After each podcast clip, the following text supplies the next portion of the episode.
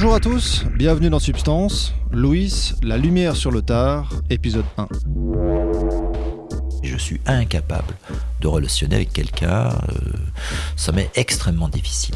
Et je me demande si euh, j'ai pas une espèce de passeport qui me permet d'avancer dans la vie. Sur ce passeport, il y a marqué drogue. Je l'agite euh, de temps en temps et quand j'ai ce passeport en main, je me sens le droit de d'être moi-même avec la personne en face. Si j'ai pas ce passeport, je reviens dans mon rôle de timide, introverti et, euh, mal à l'aise avec euh, la personne en face. Peut-on, à 55 ans, alors que la plus grande partie de notre vie est derrière nous, changer de cap brutalement? Et découvrir un pan entier de l'existence qui était jusqu'à présent caché, inaccessible Après avoir écouté l'histoire de Louis, on répond oui, sans hésiter. Louis a aujourd'hui 58 ans. Il habite à Paris, il exerce une profession intellectuelle, il a un style sérieux, il présente bien. Il travaille en costard, il a une voix autoritaire.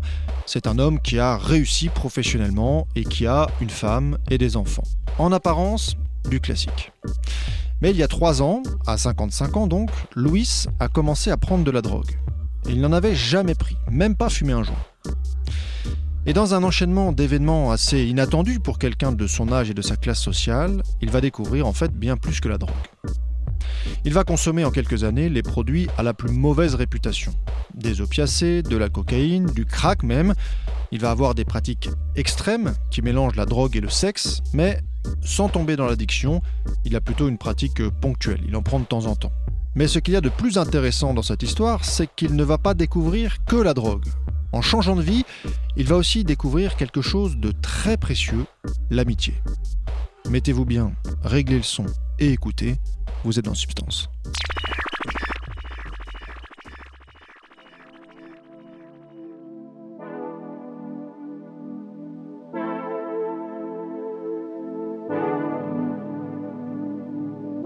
Il n'y avait aucune raison que j'en arrive à la prise de produit, puisque je suis un homme déjà âgé maintenant, et euh, ma vie est faite, euh, je suis bientôt grand-père d'ailleurs. Tout va bien, je suis installé dans la société et je suis pas, euh, pas le profil du, drogué standard et, donc je passais euh, plus de 50 ans sans rien prendre. À part un verre euh, d'alcool de temps en temps, et c'est tout. À un moment donné, je pense que j'ai dû traverser une forme de dépression et que j'ai essayé de soigner avec un psychothérapeute qui m'accompagnait et qui m'a permis de contenir les choses. Et cette dépression euh, s'est manifestée par une addiction, mais pas du tout aux produits, une addiction à Internet. J'avais une addiction euh, au porno sur Internet. Et euh, c'était très problématique parce que ça me bouffait plusieurs heures par nuit, des dizaines d'heures par semaine. C'était nuisible à ma santé, nuisible à mon travail. Et en fait très déprimant parce que c'était une solitude euh, extrême. Je faisais ça tout seul. Et j'ai utilisé à un moment donné du poppers lorsque je regardais ces vidéos porno et euh, au début ça a été euh, merveilleux. Le popper c'est en vente libre, on trouve ça dans n'importe quelle boîte euh, gay, dans n'importe quel sex shop, euh, gay ou pas d'ailleurs, ça se trouve euh, à peu près partout. Je suis même sûr que maintenant dans les cafés on doit pouvoir euh, en trouver dans les, des billes de tabac. Je prends du popper, c'est sympa, et puis arrive ce qui doit arriver, c'est qu'on en prend une fois, on dit c'est bien, on va en prendre deux fois et deux fois plus, et puis euh, il arrive aussi ce qui arrive à la fin, c'est que ça ne fait plus aucun effet, et donc on en prend mille fois ce qu'on devrait prendre, et euh, là on manque euh, d'y passer. Donc je me suis dit, je suis en train de m'exploser la santé, je vais faire une crise cardiaque ou alors m'étouffer. La prochaine fois que je recommence ça, je ne peux pas continuer. Et je suis allé sur internet, sur un site d'usagers euh, et de réduction des risques euh, que j'ai trouvé par Google en tapant euh, comment faire pour que le poppers euh, re- on retrouve au, début les effets du début. Et là, je suis tombé sur une communauté d'usagers qui expliquait comment on faisait pour prendre les produits sans y laisser sa peau. Et ça m'a paru amusant. En plus, c'était bien fait, c'était bien dit, les gens sont plutôt brillants sur, sur ce site.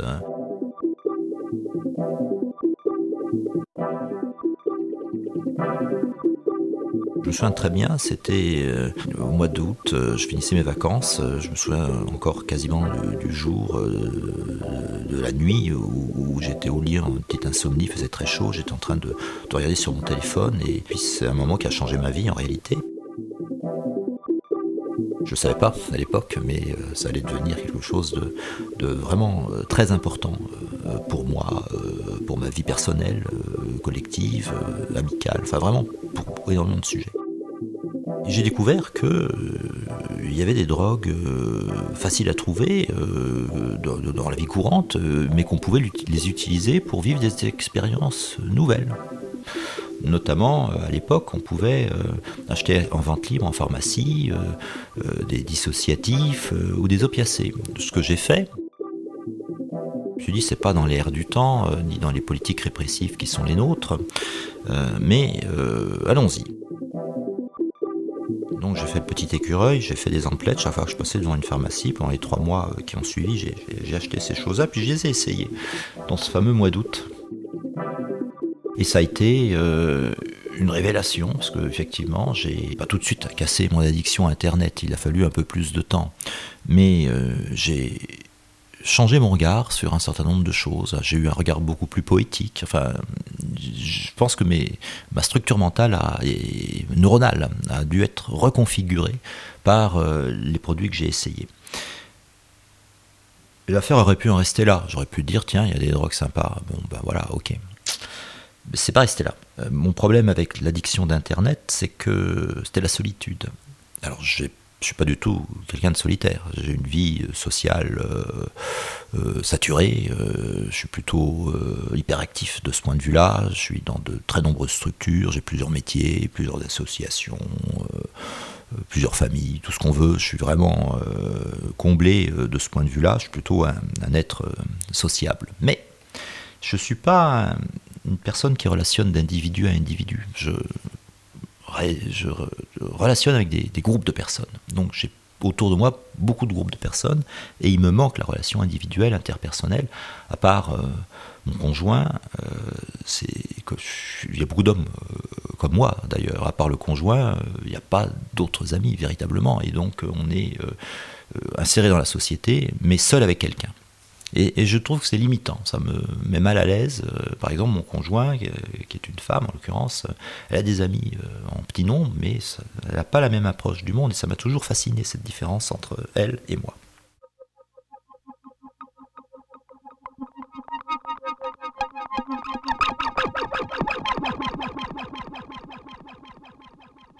J'en étais là dans, mes réflexions lorsque euh, j'ai été approché par assez vite par d'autres euh, usagers du, site qui ont voulu me rencontrer. Puis euh, on a assez vite mis en place des, petites réunions entre nous pour échanger sur euh, nos pratiques, sur nos méthodes, euh, réfléchir un petit peu. Et puis, euh, assez vite, j'ai demandé des conseils aux autres sur d'autres produits que je voulais essayer, parce qu'après avoir essayé les produits pharmaceutiques, je me suis dit on va passer à la catégorie supérieure, on va rentrer dans le, dans le lourd. Très vite, j'ai osé dire, tiens, si je veux rentrer dans le lourd, c'est-à-dire, bah, ne nous cachons pas, l'héroïne, la cocaïne, et pas de façon mondaine, mais vraiment le truc le plus extrême qui soit, c'est à l'injection, l'intraveineuse. J'ai posé la question et je me souviens encore des réponses que m'ont donné les, potes à l'époque, les gens que je connaissais pas. Euh, maintenant je les connais, mais à l'époque je savais pas qui c'était. Ils m'ont donné des conseils que j'ai retenus, que je mets en œuvre toujours. Et, chaque fois que j'y pense, je leur rends grâce parce qu'ils m'ont permis de flirter avec l'extrême et d'être toujours là pour en parler, c'est-à-dire sans tomber de l'autre côté. Donc euh, c'était un peu mes instructeurs de saut en parachute. quoi. J'aurais pu ne jamais sauter en parachute, j'aurais pu euh, sauter en parachute sans instruction. Mais là, en l'occurrence, c'est des personnes qui m'ont appris à sauter en parachute sans m'écraser au sol, et euh, je trouve ça sympa et je leur en sais gré. Donc ça a été vraiment pour moi très important. Mais donc, on relationne les uns avec les autres, on se donne des conseils, on s'interroge, on dit tiens, mais toi t'as fait quoi? Alors on raconte ses expériences, c'est ce qu'on appelle un trip report. Et puis un beau jour, on a commencé à prendre des produits, euh, une personne et moi.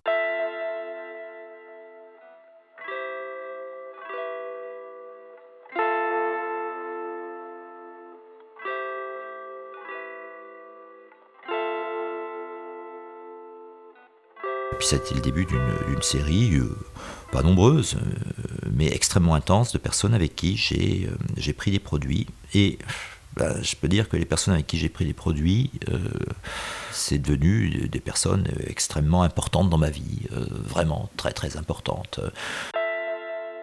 J'ai maintenant des amis très proches.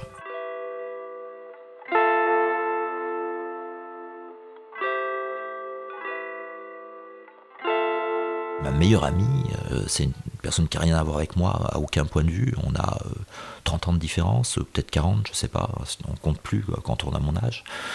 c'est une relation qui est totalement improbable et que quand on traverse la rue ensemble, tous les deux, je vois les gens sourire et, chaque fois je me dis mais qu'est-ce qu'ils pensent Qu'est-ce qu'ils pensent qu'on est tous les deux? Et ils ne savent pas qu'on est tout simplement de meilleurs amis. je ne suis pas son père, je ne suis pas son client, je ne suis pas son amant.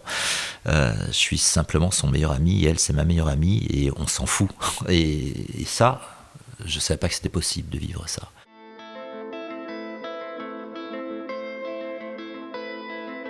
C'est-à-dire d'être libéré de tout et euh, de ne voir que la personne en face et de réussir à avoir une vraie relation avec la personne sans ce qu'elle mesure, sans ce qu'elle pèse, sans sa beauté, sans son niveau de diplôme, sans sa place sociale, sans ce qu'elle représente en chiffres quantitativement. Vraiment une relation de personne à personne. Que j'avais jamais vécu, véritablement avant. Même avec mes enfants. Je suis prisonnier de mon passé et j'ai du mal à relationner de personne à personne. J'y arrive, rarement, mais je sais le faire avec mes conjoints, mais avec des personnes normales, c'est très difficile. Et justement, par les différents usages de la drogue que j'ai fait, j'ai exploré que c'était possible, je l'ai expérimenté. Et maintenant, un de mes buts dans la vie, c'est de réussir à relationner de la sorte avec d'autres gens. À la fin de chaque semaine, de chaque mois, de chaque journée, quand j'écris mon journal, j'essaie de savoir avec qui j'ai pu relationner. Est-ce que j'ai pu relationner avec des gens? Créer cette espèce de lien qui fait que deux personnes se trouvent, se rencontrent, le monde s'arrête autour de nous, il n'y a plus que nous deux. On crée une relation, une relation qui est autre chose que nous deux, c'est quelque chose qui s'ajoute dans le monde. On a créé un lien entre nous. Et ce lien, il vit sa vie tout seul ensuite, on peut ne plus jamais se revoir. On peut se voir tous les trois mois, on peut se voir tous les jours. Maintenant, je sais ce que c'est qu'une relation.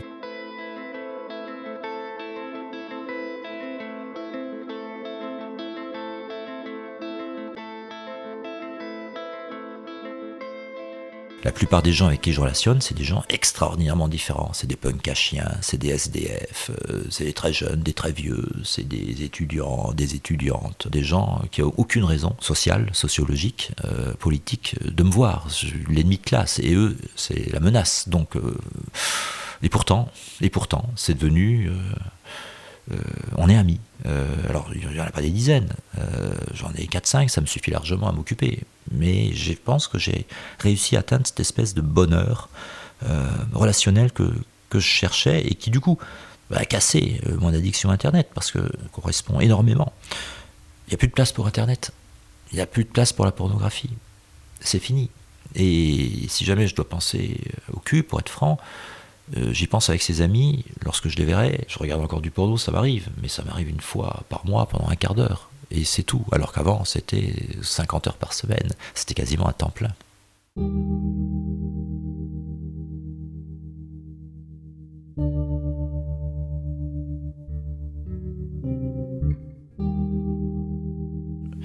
Est-ce que j'ai besoin vraiment pour rentrer en communion avec une personne extraordinairement différente d'avoir l'excuse de la drogue.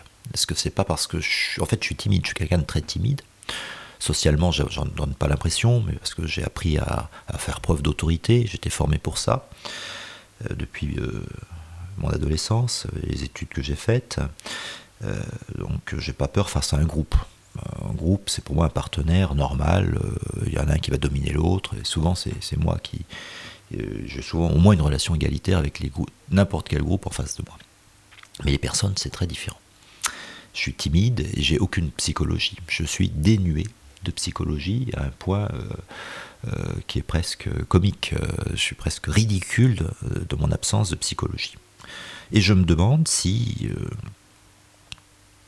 j'ai pas une espèce de passeport qui me permet d'avancer dans la vie. Sur ce passeport, il y a marqué drogue. Je l'agite euh, de temps en temps. Et quand j'ai ce passeport en main, je me sens le, droit de d'être moi-même avec la personne en face. Si j'ai pas ce passeport, je reviens dans mon rôle de timide, introverti et, et euh, mal à l'aise avec euh, la personne en face. Depuis que je suis tombé dans dans cette façon de voir le monde, j'ai diversifié considérablement ma, connaissance euh, de l'univers qui m'entoure et, j'ai l'impression de vivre pleinement maintenant. Oui, alors qu'avant j'avais l'impression d'être dans, je dirais pas en prison, bon, c'était une prison un peu dorée. Maintenant j'ai l'impression d'être libre et euh, de vivre librement et ça me, j'ai l'impression de vivre un roman. Voilà, j'ai l'impression de vivre le roman de ma vie. Et ça, c'est quelque chose euh, que je suis content d'avoir expérimenté avant de mourir. Je pense que ça me manquait.